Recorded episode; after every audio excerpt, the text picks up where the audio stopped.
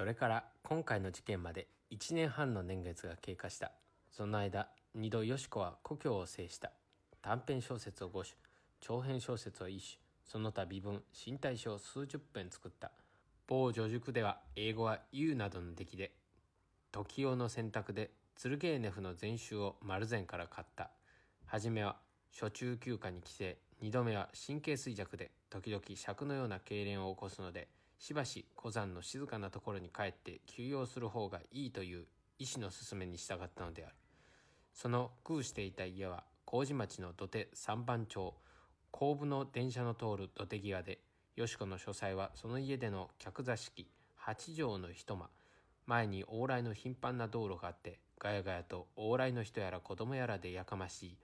時代の書斎にある西洋本箱を小さくしたような本箱が一貫張りの机のそばにあってその上には鏡と紅皿とおしろいの瓶と今一つ収束狩りの入った大きな瓶がある。これは神経過敏で頭が痛くって仕方がない時に飲むのだという。本箱には紅葉全集近松世話浄瑠璃英語の教科書ことに新しく買ったツルゲーネフ全集が際立って目につく。で未来の慶州作家は学校から帰ってくると机に向かって文を書くというよりはむしろ多く手紙を書くので男の友達も随分多い。男文字の手紙も随分来る。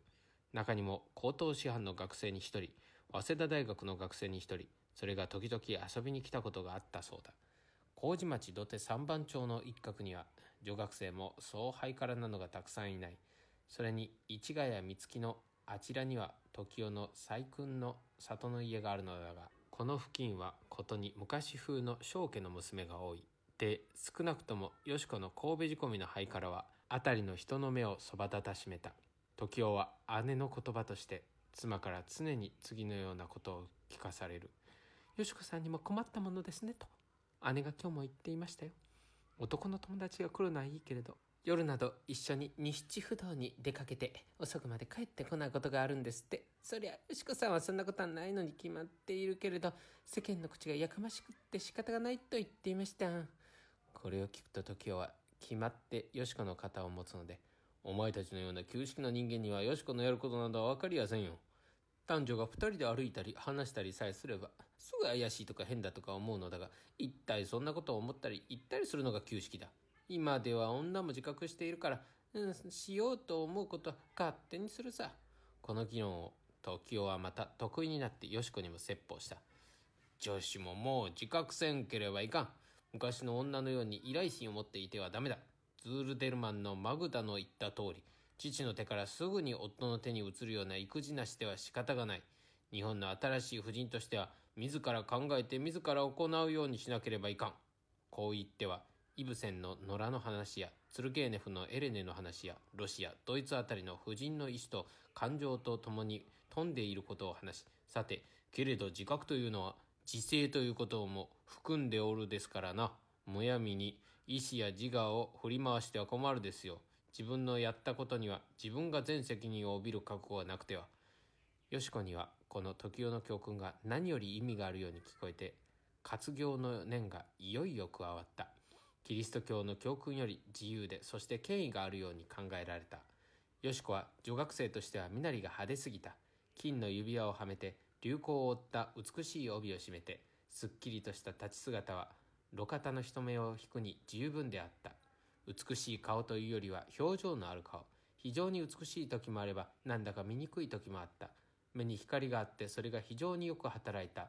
4、5年前までの女は感情を表すのに極めて単純で怒った形とか笑った形とか3種4種ぐらいしかその感情を表すことができなかったが今では女王を巧みに顔に表す女が多くなった。よしこもその一人であると時代は常に思った。よしこと時代との関係は単に師弟の間柄としてはあまりに親密であった。この二人の様子を観察したある第三者の女の一人が妻に向かってよしこさんが来てから時代さんの様子はまるで変わりました二人で話しているところを見ると魂は二人とも憧れ渡っているようでそれは本当に油断がなりませんよと言った。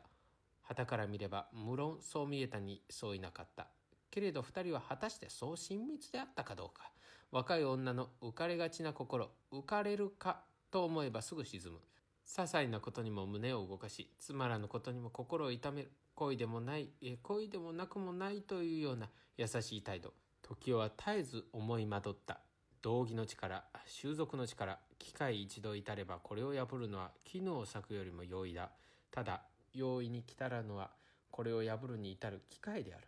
この機会がこの1年の間に少なくとも2度近寄ったと時代は自分だけで思った。一度はよし子が熱い風書を寄せて自分のふつつかなこと先生の高音に報いることができぬから自分は故郷に帰って農夫の妻になって田舎に埋もれてしまおうということを涙交じりに書いた時一度はある夜よし子が一人で留守番をしているところへゆっくりなく時代が行って訪問した時この二度だ。初めの時は時代はその手紙の意味を明らかに了解した。その返事をいかに書くべきかについて一夜眠らずに応納した。穏やかに眠れる妻の顔それを幾度か伺って事故の両親のいかに麻痺せるかを自ら責めた。そして明くる朝送った手紙は厳固たる主としての態度であった。二度目はそれから2月ほど経った春の夜ゆっくりなく時代が訪問するとよし子はおしろいをつけて美しい顔をして火鉢の前にぽつねんとしていた「どうしたの?」と聞くと「お留守番ですの。姉はどこへ行った？四つ貝へ買い物に」と言ってじっと時代の顔を見る。いかにも生めかしい。時代はこの力ある一別に意固地なく胸を躍らした。二言三言普通のことを語り合ったがその平凡なる物語がさらに平凡でないことを互いに思い知ったらしかった。この時今15分も一緒に話し合ったならばどうなったであろうか。女の表情の目は輝き言葉は生めき態度がいかにも世の常でなかった。今夜は大変きれいにしてますね。男はわざと軽く出た。え？先ほど湯に入りましたのよ。大変にお白いが白いから。あらまあ先生と言って笑って体をはすに筐体を呈した。時代はすぐ帰った。まあいいでしょうとよし子は立ってとどめたがどうしても帰るというので名残惜しげに月の世をそこまで送ってきた。その白い顔には確かにある深い神秘が込められてあった。4月に入ってからよし子は多病で青白い顔をして神経過敏に陥っていた。収束狩りをよほど多量に服してもどうも眠られぬとて困っていた絶えざる欲望と生殖の力とは年頃の女を誘うのに躊躇しない。よし子は多く薬に親しんでいた。4月末に帰国。9月に上京そして今度の事件が起こった。今度の事件とは他でもない。よし子は恋人を得た。そして上京の土地恋人と相携えて京都佐賀に遊んだ。その遊んだ2日の日数が出発と着教との事実に符合せぬので東京と備中との間に手紙の往復があって質問した結果は恋愛神聖なる恋愛。2人は決して罪を犯してはおらぬが将来はいかにしてもこの恋を遂げたいとの切なる願い。時代はよし子の死としてこの恋の証人として一面月下標準の役目を余儀なくさせられたのであった。よし子の恋人は同志社の学生。神戸教会の秀才田中秀夫年21よし子は死の前にその恋の神聖なるを神がけて誓った。故郷の親たちは学生の身で密かに男と佐賀に遊んだのはすでにその精神の堕落であると言ったが決してそんな汚れた行為はない。互いに恋を自覚したのはむしろ京都で別れてからで東京に帰ってきてみると男から熱烈なる手紙が来ていた。それで初めて将来の約束をしたような次第で決して罪を犯したようなことはないと女は涙を流していった。時代は胸に次第の犠牲を感じながらもその二人のいわゆる神聖なる恋のために力を尽くすべく余儀なくされた。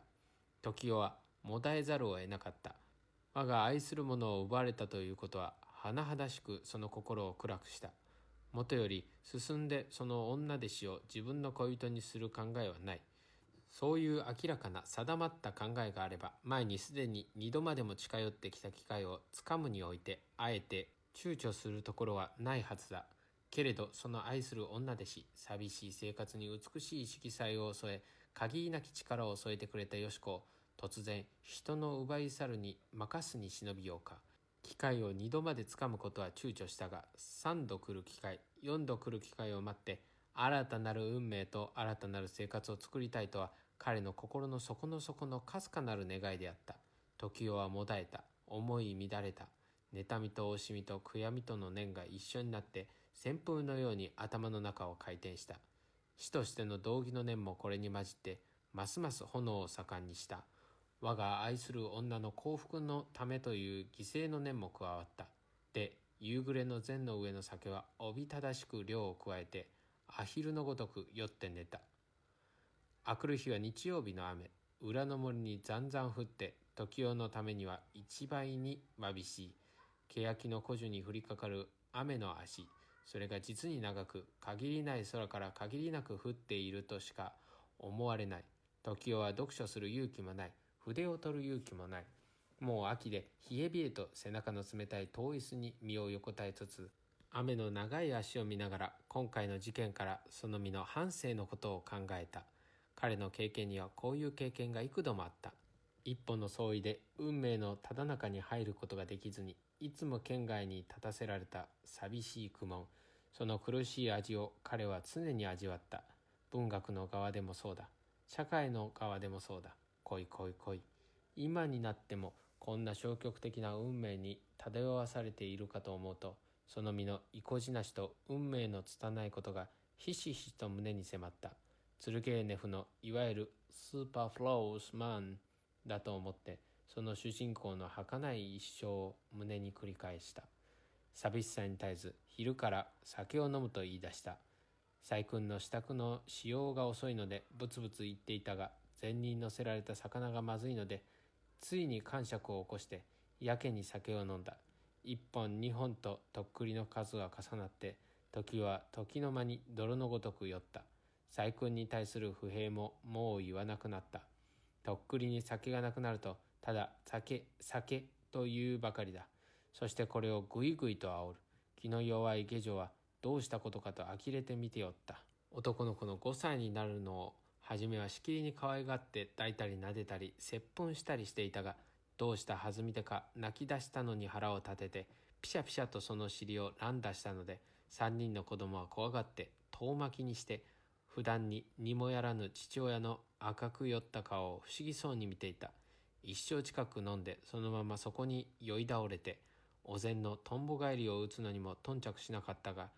やがて不思議なダラダラした節で10年も前に流行った幼稚な身体詩を歌い出した「君が角辺をさまようは巷の塵を吹き立つる。嵐のみとやおぼすらん。その嵐より嫌あれにその塵よりも乱れたる恋の屍を暁の歌を半ばにして細君のかけた布団を着たまますくっと立ち上がって座敷の方へ小山のごとく動いていった「どこへ？どこへいらっしゃるんです?」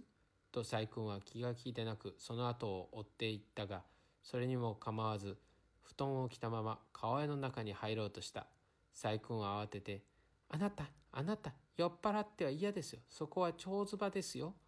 いきなり布団を後から引いたので布団は川屋の入り口で細君の手に残った時代はふらふらっと危なく小便をしたがそれが済むといきなりドウッと川屋の中に横に寝てしまった。細君が汚がってしきりにゆすったり何かしたが時代は動こうとも立とうともしない。そうかといって眠ったのではなく赤土のような顔に大きい鋭い目を開いて